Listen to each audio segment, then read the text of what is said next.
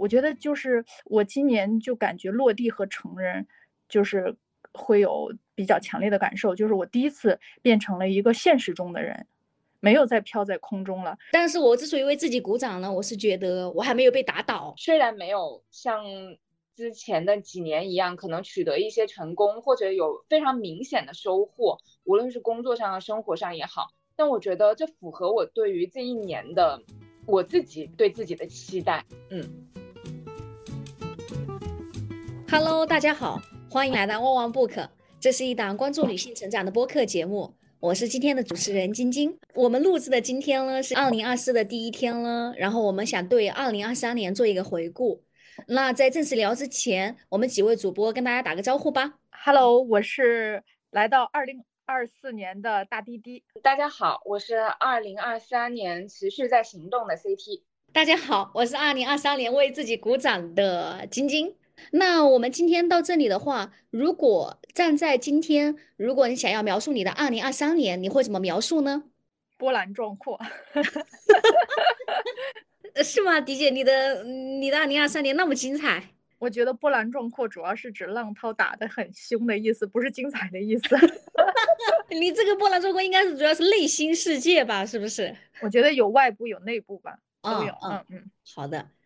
那刚刚迪姐用波澜壮阔这个关键词形容了二零二三年，那 CT 你觉得呢？我记得我二三年给自己这一年有定一个主题词，就是 do something 嘛。然后其实我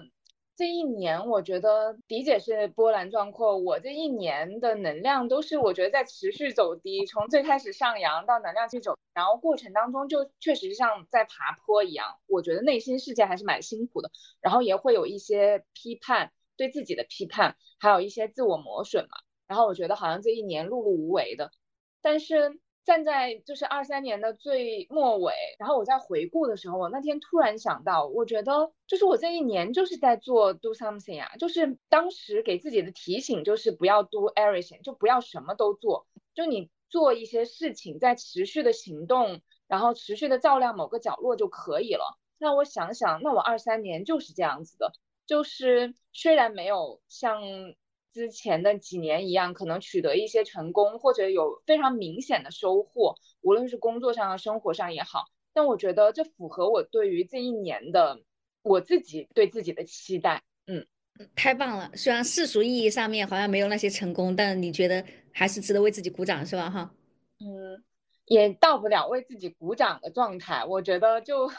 嗯，就是想来我符合了年初给自己的期待，我觉得就也还算是交了一个，我不能说是满意的吧，但我会觉得这是新的一课，在这一年也学到了，也做到了，嗯嗯，太棒了。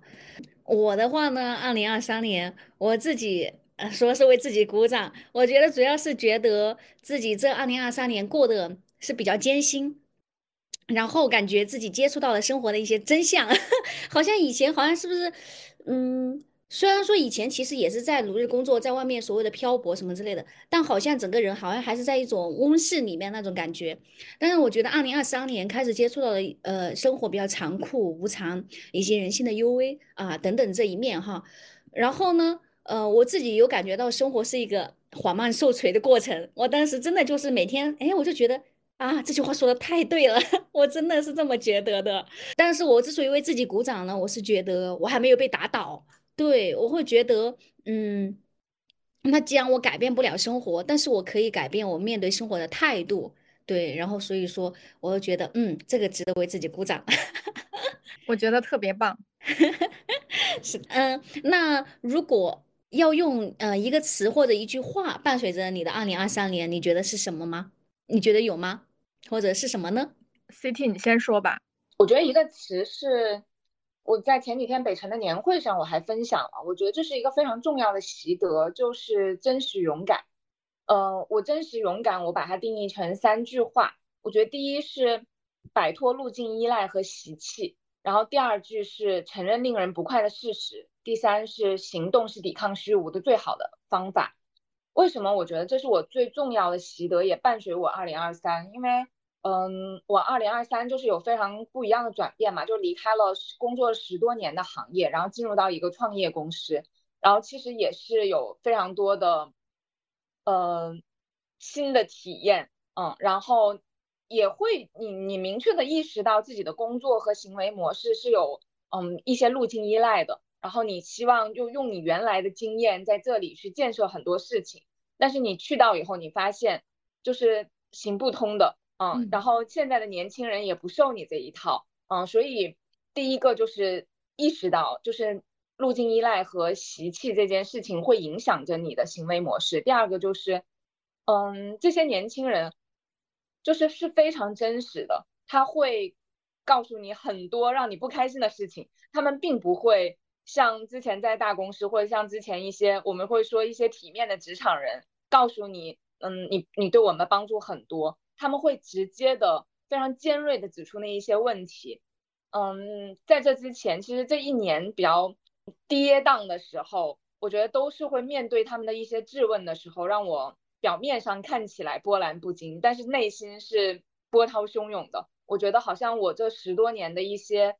经验和习得在这里都变得没有用了。但是后来我发现这些令人不快的事实，我也能有心力去面对的时候，我就觉得这是这这这是比之前你能够明显的感觉到，这是比之前更真实也更勇敢了。然后另外就是。即使是这样的状态，我觉得每每每在晚上的时候都会有 emo 的时刻。然后我翻，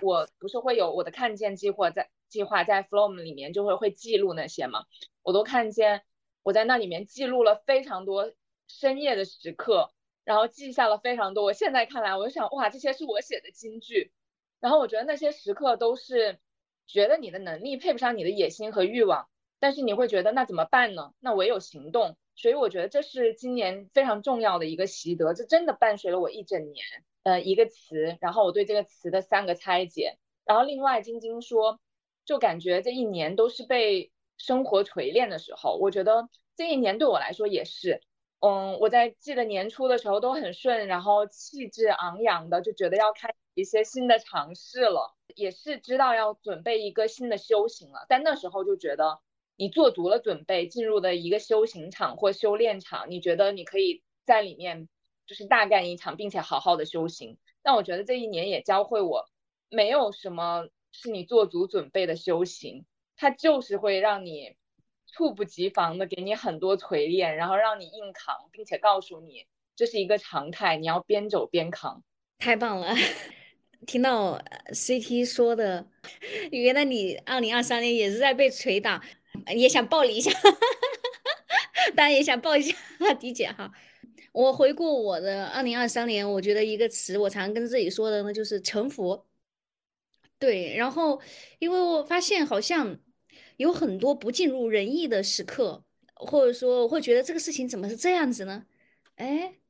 就是觉得很糟心。哎，怎么突然就好像被裁员，然后或者说啊，突然感情各种各样的波动啊。啊，友情什么什么之类的，然后有很多愤怒啊，不知道怎么办的时候，不甘心的时候，或者说评判的时候，然后我就跟自己说啊，臣服，臣服，然后不反弹，因为反弹的话，其实无非就是说，哎，陷入在这个情绪里面，然后又开始编各种各样的故事，就会觉得哎不公平啊，你凭什么这么对我？明明怎么怎么样，就开哎，其实是更耗能的一种状态。今天恰好在上一个课，然后这个老师提到的某些话，我觉得恰好补充了我对沉浮的理解，我觉得是非常好的。因为我现在啊接触一些，比如说杨定一博士的一些书哈，然后一直提到沉浮，其实我说实话也不是太懂这个是什么意思，我只是跟自己说，OK，一切都是好的啊，然后宇宙会有更好的安排的，没有关系。然后这个事情发生了，那就这样子，就接受，就接受。但是今天这个老师他提到，他就是说。呃，一些事情发生的不尽如人意，然后呢，嗯，你你可以就是说，但是你还是要记住你的目标是什么，然后你回到当下，然后呢，你接纳这个无常发生，然后呢，你再给予这个无常之下最最适合的行动和能量。哎，我突然觉得确实是这样子的，因为我这个城府很容易走了走入到一个误区，就是说啊，比如说我现在在进行一个项目，然后老师一直给不到什么稿件，或者说这个预期。和我的不太相符嘛，我可能就会觉得好，那既然他给不到，那就随缘吧。然后那个项目进不行不下去，那要不就不做了什么之类的，那就泛之认知啊，其实不是这样子的，呃，意思是说，哎，你是不是还是想要把这个项目推进下去啊？那如果是的话，那回到当下，呃，那既然它推进比较慢的话，你想一想，你还可以怎么做呢？哎，我觉得这个挺好，所以说我觉得我二零二四年的话，我也会继续跟自己说臣服，只不过就是哎，我还是要拿到我的结果，对，然后实在拿不到那也没有关系，那就真正的臣服或者什么之类的，嗯，对，嗯，好，理解。我觉得我今年呃有两个词，就是刚才晶晶提这个问题的时候是最先到我的头脑里面的，一个是落地，一个是成人，就是是是什么意思呢？就是我觉得我在今年终于明白了。医保、公积金这些东西代表什么意思？我在今年第一次知道了北京的社平工资是多少。我在今年第一次能大概的测算出，我按照我交了这么多年的社保，我的养老金大概是多少。我在今年第一次为自己配置了全部的保险。我在在今年第一次做了自己养老金的规划，就买了商业养老金。然后，而且我在今年。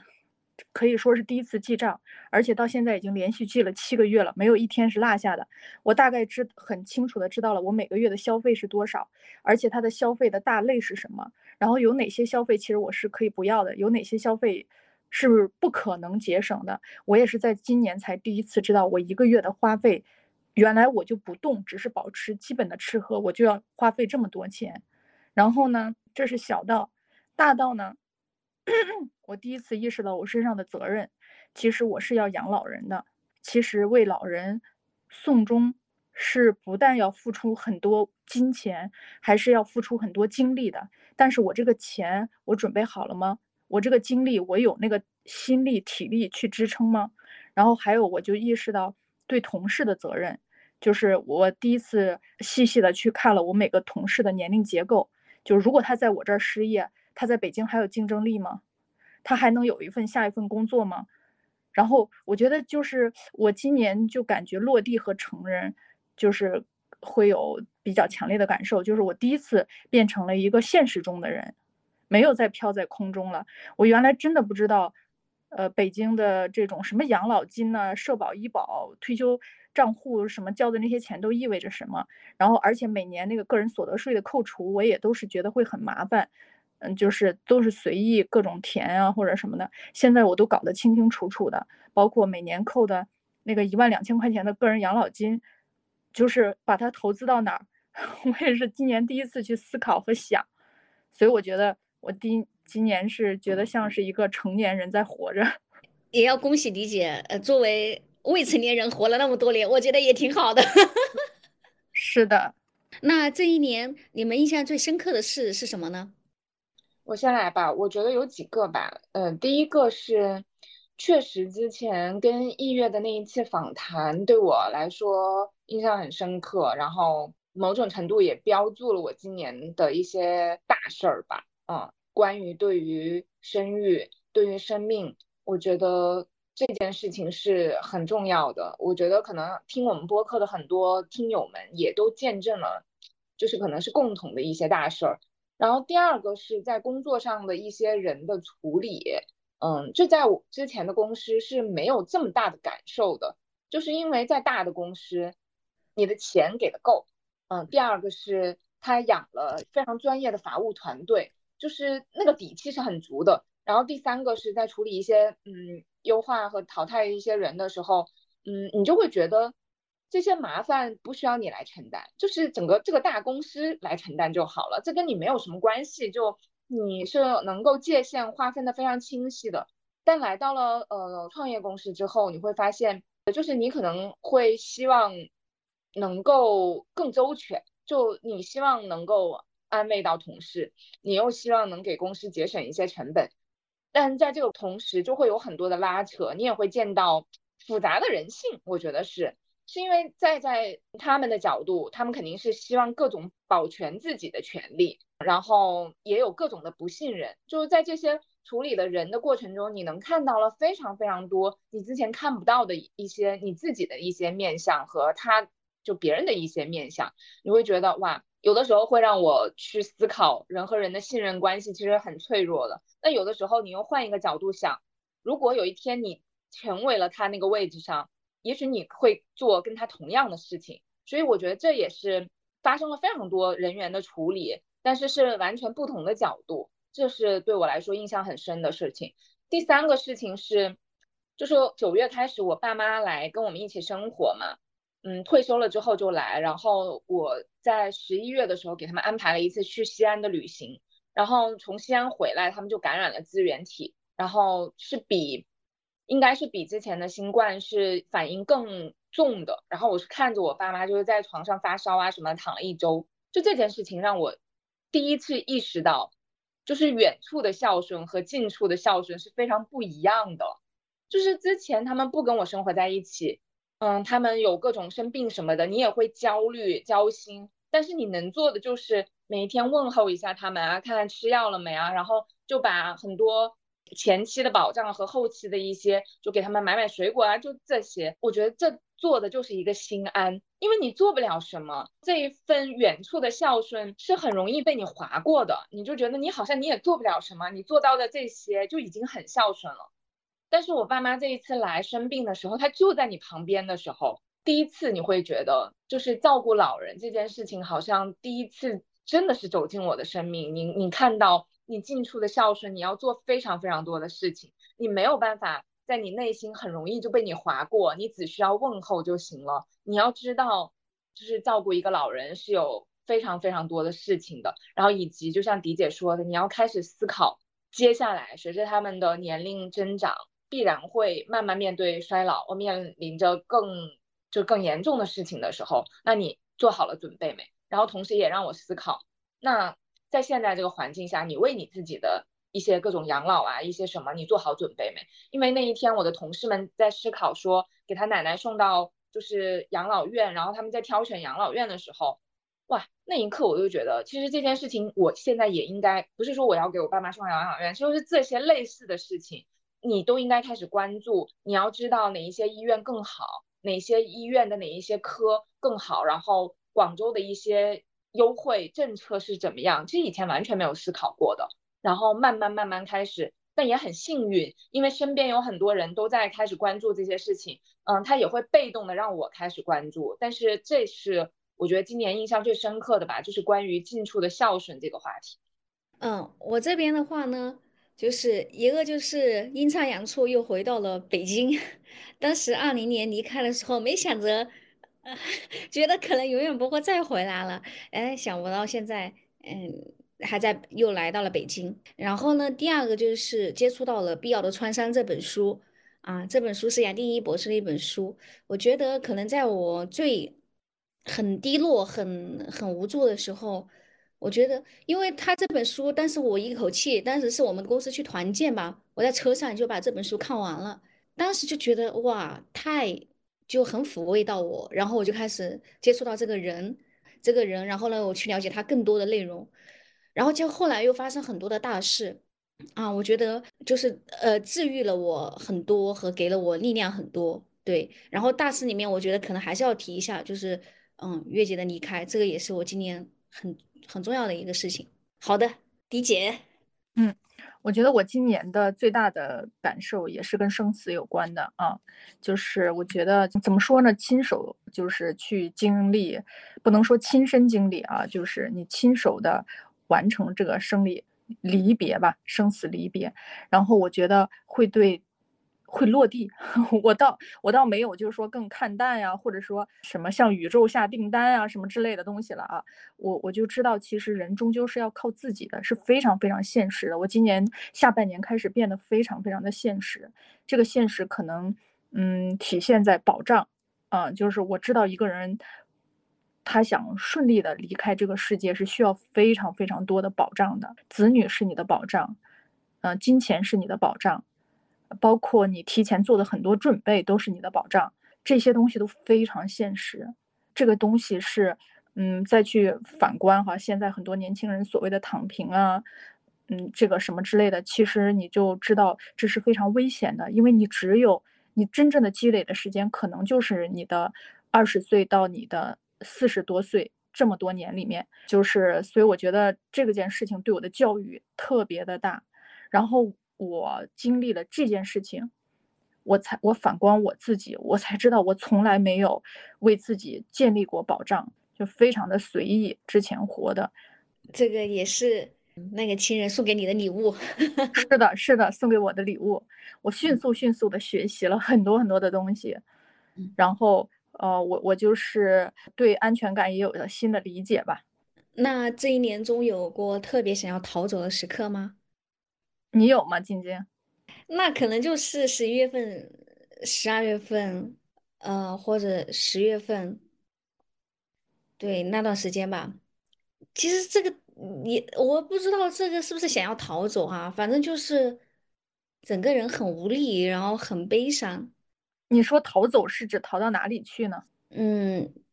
也不是说逃到哪里去，就是特别难过的时候吧。那是不是想要去一个嗯，想要更好过一点呢？是要想要逃离那个嗯特别难过的那个境地呢？我没有，从来没有，最起码今年从来没有，因为事情在那儿，你必须得去做啊，因为只能靠你自己去做，所以逃不走，因为没有人可以帮你啊，就是或者说你不做，那需要有另外的人为你承担，所以只能做啊。我就是会觉得有些事情它好像是很难，太难了，但我没想过逃，嗯，这个没想过逃，倒不是说自己多勇敢，而是没地儿可逃。嗯，连心理上你都没办法逃，因为你逃了，你就是当下就很多很多事情在那儿摊在那儿。我觉得肯定是今年还是有非常多想要逃走的时刻的。那个逃是像迪姐问那个问题，逃去哪里？我觉得是有两个，一个是，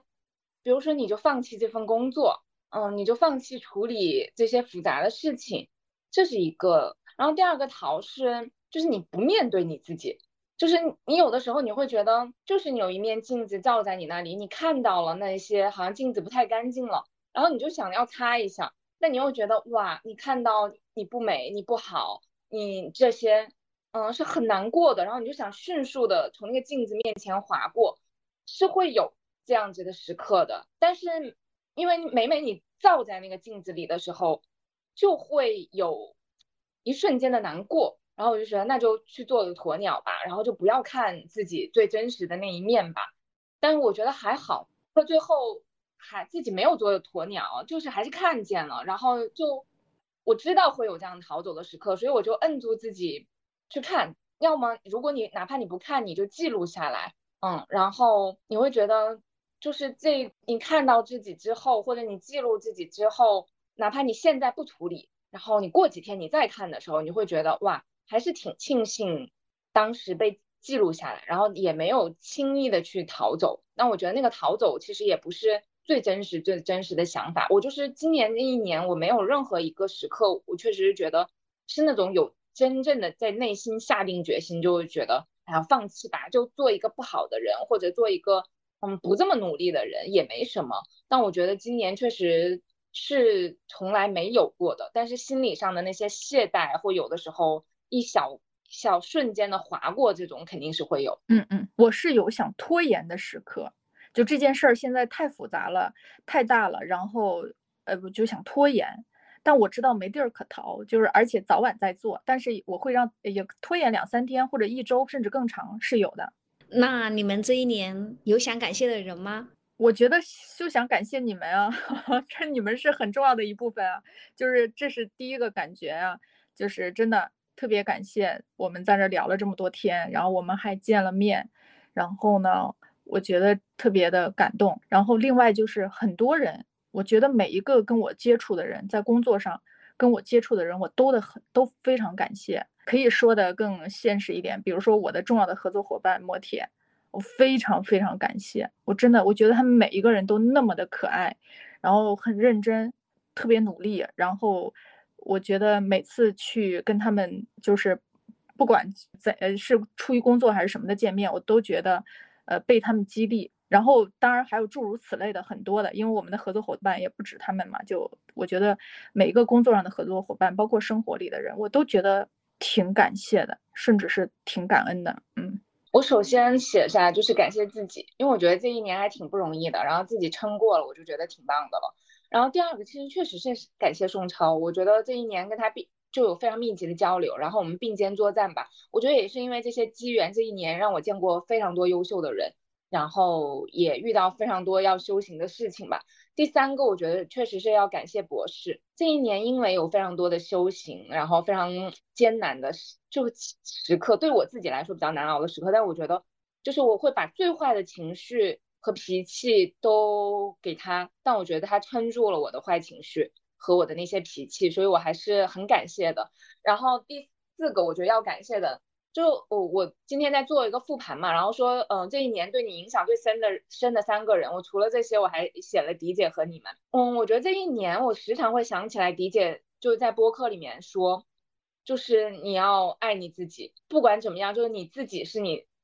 就最强的那个承托。我觉得这个对我的影响还是挺大的。然后另外就是我们做的这个播客，确实这一年虽然比去年看起来没有那么努力，然后。也有非常多失语的时刻和断更的时刻，但我觉得他也教会了我要接受这些。就比如说十月开始，我就是会面临着我失语的那个时刻，我就是没有什么要表达的，但是大家也都这么撑着就走过了。然后我觉得这个也非常感谢，还有我的一些朋友们。让我建立了运动的习惯，比如说他们就开始骑行，然后也让我跟着他们一起去骑行。我觉得是打开了我的很多新的生活方式，然后也跟着他们一起去了一些新的地方去旅游什么的。所以我觉得这些是这一年非常想感谢的人。嗯，还要感谢我爸妈，就是他们整体是健康着的，然后且他们退休了，要开始另外的生活。我觉得他们的健康就是太我太值得感谢的。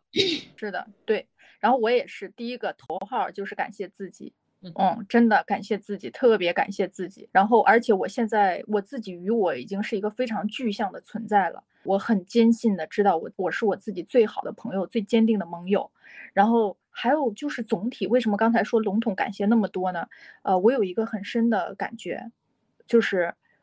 我的生命里到现在，我觉得没有出现过一个坏人。我觉得很确定，没有出现过一个坏人。嗯，为什么？是因为你你觉得是幸运吗？还是说其实是因为你比较你可能就算是别人的坏处你能够理解，或者说你会觉得那不是坏或者什么之类呢？不是能理，就是我在想，就是呃，我工作里做了很多事情啊，就是我觉得跟我的合作者合作的每一个项目，呃，都比我想象的更好。啊，就每一个人都比我想象的更好，没有就是出现任何所谓负面的那个就是事情啊，或者是问题，我想象不出来。就嗯，就或者说他没有这么一件事儿，就是彼此在这个事情里互相算计，彼此伤害，没有可能这个事情没有做好，但没有任何一个人有问题。其实别人说你看见的别人就是就是你自己啊，什么什么之类的，我觉得可能也和迪姐 自己，或者说。别人跟你相处可能还有坏，但是他也被你，哎呀，我也不知道怎么说了哈，反正向迪姐学习吧。我写的第一个也是自己，其实也是因为受咱们播客，特别是迪姐的影响，因为迪姐也一直说自己自己嘛，然后我就觉得在写这个的时候，我第一个反应就是写的自己，对。然后因为我觉得我在特别低落、特别难过的时候，我自己去，比如说找心理咨询师也好，或者说。啊，去看书啊，然后呢，选择放过自己，不让自己太难受啊，以及运动啊、静坐啊、养自己啊这些方式。第二个呢，就是第一博士了。我觉得可能因为在我太无助的时候，那如果是让我去还去去接受那一些，你一定要找到一份好工作，然后你现在都已经失业了，然后。你还没有找到工作，你然后加上这个年纪，然后婚育啊什么东西，如果还让我接受这样的思想的话，那简简直就让人没法活了。那其实他看他的书里面，他也一直会说什么一切都是最好的安排，当然不是这么说的哈，但是其实就是传达这个意思啊，就是你要相信这个生命和宇宙会带着你走下去，就是会给到你最好的，一切都是礼物也好，或者什么这样也好，我觉得其实是某种上是给了我很多的信心的，我觉得这个信心太重要了。因为其实你有信心了之后，你也好像会更好过一点，然后也给了我很多的抚慰。第三个的话呢，就是月姐了，然后一个就是给予我很多的关心和爱护，嗯，是我就是生活中比较近的一个很具象的一个榜样。然后呢，他的事情呢，可能某种上面也是一个契机，让我去更深入的接接触，嗯，就是丁一博士的一些作品吧，以及让我就觉得我要去成为一个比较有力量的人，对。嗯，然后还有一个就是，呃，感情上面，我觉得也不是说我感情有多么好，就是说，我觉得他能够在跟他相处的过程中，让我对自己的那一个看到我自己的很多那一个，无论是比较强势啊，然后那个执着呀，就是主要是心性这一块的那一个，让我更加看见我自己，了解我自己。然后在我特别难受的时候，我觉得他某种程度上也是给了我很多力量的。然后还有就是，其实很多人啊，比如说迪姐 CT，然后贵贵，很多人其实无论是说给我关心，还是说给我启示。其实确实就是用某种话说，你要感谢一切人 遇到的一切的人，对，大概是这一些。然后，那你们这一年做的值得的事有哪些呢？我的事情都好具体，跟晶晶相比，不是说很具体，就是就我我给自己配全了保险。对，我觉得我，哎呀，这个很重要。然后受你的启发，然后就最近身边也有很多人嘛，他在做这个，然后我就觉得我也要开始做这件事情了，然后去检视一下你的保险，嗯。嗯嗯嗯，对，我是当时六七月份，当时上份工作就是深圳那份工作被裁员的时候，立业就一直提醒我，就是说要买保险啊，什么什么各种事情，然后以及父母的保险啊什么之类的，然后我就买了，但不过我买的很是很基础的，就是可能好像一个月就。呃，八九十块钱的扣除吧，什么之类的。其实我不是特别了解，但是好像哎，就会给自己说，嗯，我已经买保险了，不要紧，呃，好像就会有一点安全感的那种感觉。嗯，其实如果不是储蓄险，保险本身确实是很便宜的。嗯嗯，而且越年轻越便宜，所以你当然会很便宜了。就是三十岁是一个坎儿，四十岁是一个坎儿，就是很便宜啊。OK OK。而且给我爸妈也买了，就会觉得其实真的这个就是每个月的固定支出了。当然了，其实也不是特别贵的，也但但是如果你没有收入的情况下，如果觉得这其实确实也是一笔支出。就像迪姐讲到的，嗯，那你就得挣钱啊，或者说接下来得就是还是得去应付，因为你不是生活在一个完全只是哦真善美，或者说你什么都不用做，你还是生活在一个二元世界里面。那那他们还是有很多规则或者什么之类的，你还是得去寻求一个平衡也好，或者说你去得适应和解决对这件事情。那迪姐除了呃配了保险，还有其他的值得的事情吗？我觉得我你的书拿了奖啊，你的那套书得讲一讲啊！我前几天打开都很超级惊艳，谁想出来的？真的是不是那个书拿奖？其实每年都会有书拿奖，然后所以就就还好，就是我觉得还是怎么说呢？不光是保险，我觉得我对资产有了更具象的认识。我以前是一个不懂财务。公司账的人，财务账的人，那我现在就是我觉得懂一些了，有财务思维了。所以这么说，迪姐真的很幸运。你想，就是创业都这么多年了，然后还有就是你就是女儿也这么大了，然后无论是工作上上的这些，还有家庭，感觉都有人帮你，就都遇到了很多贵人和什么的，然后帮你在做这些事情。嗯，对。那这也是福气，这也是命，对，所以就会觉得真的是没有遇到一个坏人，因为你看我到现在创业到现在，我才知道账财务意味着什么。那那肯定之前一直有人在做财务规划，一个公司的财务规划，那就是因为我合伙人里面有一个非常精通财务的人，所以我觉得。嗯，怎么说呢？但是我现在今年活的吧，就更踏实了吧。当然，你在踏实的同时，当你在做保障的同时，你就知道哦，原来风险是那么大。所以就是，但是我以前会陶醉于，比如说我的这个书的创意有多么独特，他拿了一个什么样的奖，然后那个也很重要。对我明年后年可能，因为我的创意就必须要有这，我的工呃创业就必须是围绕着创意展开的。它也很重要，但是以前还是飘在空中的，今年稍微落地了一下。嗯，我最起码我我我开始去考虑一本书的投入产出比值不值得，以及我现在努力的把书的定价定得更低，因为现在大家都在消费降级嘛。我自己觉得就是很值得的事情有几个，第一个就是健身，我从下半年开始就在有比较规律的运动嘛，然后一周可能可以做到三练。嗯，我觉得在。首先，特别开心的是，我在运动当中找到了乐趣。就是你这是这么多年第一次，你觉得你运动会开心。第二个就是持续性的运动，它也形成了新的习惯嘛。我不是说前段时间我说我的体重上涨了吗？但是我觉得这是三十多年来我第一次不太在意，或者是前期在意，但后后期也觉得这也就是个数字。我以前是对自己的要求确实很苛刻，我不太允许自己的体重超过了五十公斤。嗯。但是我发现这个数字现在上涨了的时候，嗯，是看着我怎么样去对待那个数字的过程，我觉得也还是挺奇妙的。然后慢慢的就觉得，就是你的能量状态，你能看到你的身体状态，你的能量状态，因为它的运动持续在变好了，所以你就不太在意你的那个体重的那个数值了，嗯，这是我觉得非常值得的一件事情，以以至于现在我一闲下来，我就会觉得那我就去运动吧，然后今天一早上我就去健身了，然后还做了有氧，就会觉得这一天的状态都会很好，我觉得这是我特别特别重要的一个投资也好，新习惯的建立也好，我觉得这很重要。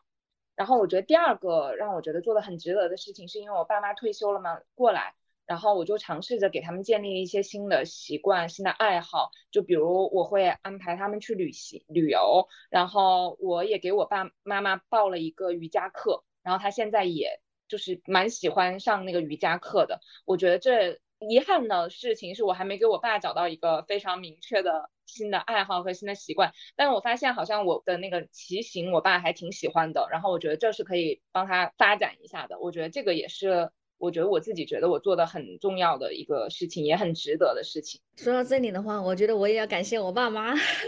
因为完全就是没有要我们子女去操心，就是一，因为其实我看到无论是 DJ 还是 CD，都是投入了很多的啊时间、精力、金钱这些在父母身上的。然后昨天跟我妈视频，竟然看到她。啊，化了妆，然后穿着婚纱，然后戴着头那个鲜花的花环啊，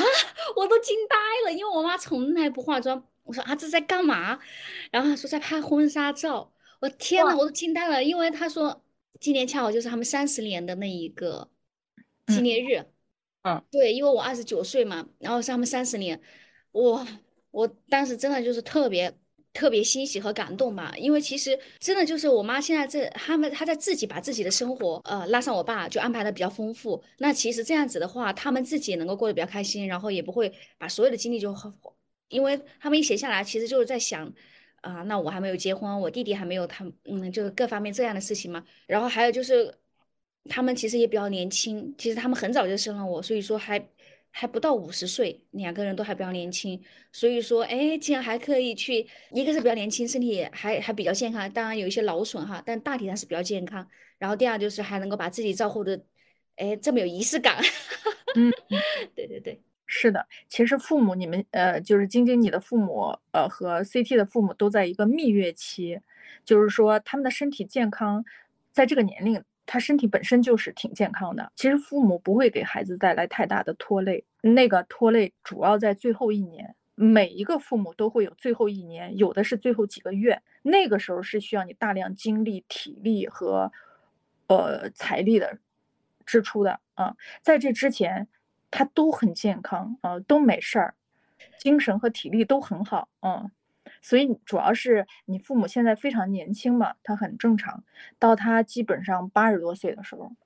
或者是有的他比如说基础病比较多，在七十五岁以后的时候的某一年或者某几个月，是吗？那如果基础病比较多，但是不是也有的人五六十岁他也开始各种各样的？他有基础病没关系，因为老年人都会有慢性病，但是他就会有一个衰竭，到最后人最后走都是因为衰竭嘛，器官衰竭。就那个时候，他是会卧床不起、不能自理的，他不是长年累月啊，人老了到了七十岁就开始，嗯，那个很少。哦，突然这么一说的话，好像负担也减轻了很多，肩上的担子。嗯，那我今年做的很值得的是有一个就是养自己，对，因为十一月份呃被裁员的时候，其实我觉得某种程度上面也要感谢这个被裁员哈。因为本身我那段时间状态就很不好，然后被裁员，当然他可能也他也是一个打击某种程度上面，但是他带来的一个契机就是，哎，起码不用天天去上班了，然后呢，以及去面对他们突然态度的局面，然后对我很那种态度不好啊或者什么之类的哈，你心里还是会有波动嘛，对吧哈？带来了一个契机，可以让我慢慢的恢复身心。然后睡饱觉，然后听啊一些自己喜欢的一些内容来疗愈自己，自己做饭吃啊，多晒太阳，多喝水啊，接触大自然等等。然后呢，还有就是参加了朋友组织的那个运动静坐群，然后自己现在就是每天在群里面哎做深蹲啊，啊就打卡，对对对。然后睡前静坐十五分钟这种。然后第二个就是去年阴差阳错的体验了，还去了蛮多地方的，去了大理啊、香港啊、甘肃啊。昆山啊，无锡啊，杭州、北京、深圳、河北这些地方，我觉得还挺好的。接下来开始有意识的多去一些地方，嗯，然后第三个就是感兴趣的领域再继续探索。然后十二月份参加了一个生命能量升级营，一个家庭力量激活营。然后前者就带着呃早起运动冥想啊这些转觉察自己的状态这些，然后后者就是哎探带着探索自己的原生家庭啊，更加了解自己，以及呢我也想看看，嗯，因为它里面也那个导师也是那一个北医六院的那个啊医师，然后也是接触很多青少年心理。呃，疾病的一个医师吧，就是进一步想，恰好我自己在做的一个项目也是与这个有关的，那我就想进一步感受自己这个领域是不是自己感兴趣的啊？这些，那你们二零二四年有什么期待和想法吗？二零二四年，我觉得我是要好好工作，然后呢，另外就是我要为我女儿的升学要投入很多的精力了，百分之五十的精力了吧，因为她要面临升学的问题了。都是很现实的事情。对对，我记得之前迪姐说，之前好像就在听各种各样的那个什么留学，然后或者说各方面的讲座吧。现在还原来感觉才刚开始的感觉，怎么？是的，这是个持久战啊，一直在打，感觉。就是你之前只是听别人的故事嘛，因为你没有到要申请的时候，就有非常多切身的责任。就以前好像感觉哎，还还没有那么紧。迫，然后现在都要捡起来了，就也也只有自己能承担。每一年我都会有那个主题词嘛，然后我那天在想我的主题词，然后我想到了两个，我觉得还挺重要的。第一个主题词就刚好我的朋友也给我做了那个主题图，我觉得第一个是存在且向上。就刚刚今天还问我是什么意思，我就说存在就是没有那么多远处的宏大的幻想。也没有那么多对于过往的一些留留恋，我觉得就是当下的存在，但是它是向上的，就是不太急。然后你非常你知道它肯定是你能画一条就是坚定且平滑的曲线就好了，你这整整体是上扬的就 OK 了。我觉得这是第一个主题词，存在且向上。第二个主题词就是端气自柔。那天在想这个主题词的时候，第一个冒出来的词其实就是这个。为什么是这个？我觉得有几个原因。第一是，我觉得如果要说二三年有什么遗憾的话，我觉得二三年其实阅读时间是少了很多的。可能你就是有点想要逃避，因为你觉得你每一天日常面了对着太多很复杂的事情，然后你回到家你就很想无脑，然后就刷了很多剧，然后。我是非常真切的感受到那些对于你注意力的消耗，以及对于你大脑的重新塑造，我是会觉得 好像大脑都慢慢在萎缩了。以前没有那么深刻的感受，但今年真的可能是，尤其我们后后期播客又没有太经常做，然后我就觉得我又缺乏了很多读书阅读的动力，然后就开始刷剧。我真的后半年刷了很多剧，然后我就觉得注意力在消散，然后这个。这件事情非常重要。我说二四年要打响的第一个保卫战就是时间和注意力的保卫战。所以第一个我想到的是专气自柔，第二个是想到的是，我记得我之前也讲过，嗯，对我影响很深的一个伦理学老师跟我说，他在怀孕的时候学会的就是理解的第一个词就是专气自柔。他说他以前看《道德经》，他完全不理解这句话。然后他说他怀孕的时候，他非常知道这句话的意思了。然后我觉得，嗯，挺对的。明年我。不知道为什么，我就非常笃定，我觉得明年我可能就会怀孕了。然后我觉得这件事情是，嗯，我需要习得的，而且我觉得我我一定会学会的。所以这是我的第二个关键词，就是专气自柔吧。除了打好这在这两个词下面，我觉得要打三个保卫战。刚刚说了时间和注意力的，第二个就是金钱上的。不是那种，就像迪姐说的，不是那种非常拼命努力的去搞钱的状态，而是你开始重新知道你的资产的配置，然后你的财务保障是什么了。我觉得这是第二个保卫战，你你就知道你钱花去哪儿，哪些可以不花，然后你要存哪一些钱，这个很重要。我觉得是不是搞钱项的，而是你要非常清楚你的钱，嗯，和你的一些配置。然后第三是要有意识，第三个保卫战就是健康保卫战吧。对，然后我这边的话呢，我觉得。一个就是还是我觉得要强身健体，然后这里面其实就是养自己了。然后嗯，少熬夜也好，还是说每天要运动啊，这个深蹲和那个静坐要还是要继续做下去。就是别人说好像你身体好了，你情绪可能都会嗯，你能量也会更稳定，你情绪也会啊比较好什么之类的。我觉得那其实还是和身体息息相关。然后第二个呢，就是我觉得我能够感觉到，我现在又是处于一个生命的十字路口啊。我指的是，无论是工作上面还是感情上面，我觉得那可能就是那顺着生命之流走下去。然后如果要有一个盼望的话，就希望，哎，今年哎工作方向能够找到。上次我找 CT 推荐的小师傅算了命。算了，我接下来的运势，他是说我今年的那一个工作事业上就会很好，然后明年会更好。哎呀，我的天呐，那那那我就期待一下了，抓住机会。嗯，对对对对对。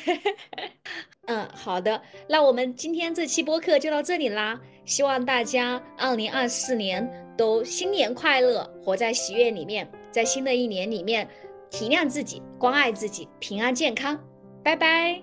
拜拜。